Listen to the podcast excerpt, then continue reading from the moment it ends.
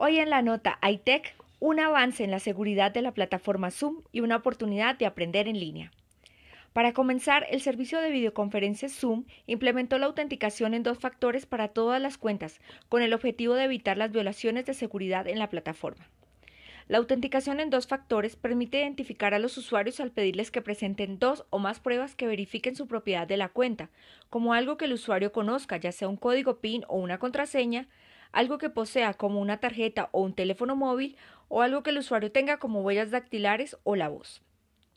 Entre los beneficios que ofrece la autenticación en dos factores en Zoom podemos encontrar una seguridad mejorada, ya que las organizaciones pueden reducir el riesgo de robo de identidad y violaciones de seguridad al añadir una capa adicional de seguridad, según lo ha informado la compañía en su blog. Para poder obtener la autenticación en dos factores en Zoom, los usuarios deben iniciar sesión en Zoom Dashboard y hacer clic en la sección Avanzado del menú de navegación y después en Seguridad.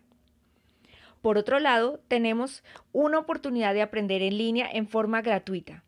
Impulsa Colombia abre la posibilidad a 100.000 colombianos de estudiar en forma gratuita en la plataforma Creana.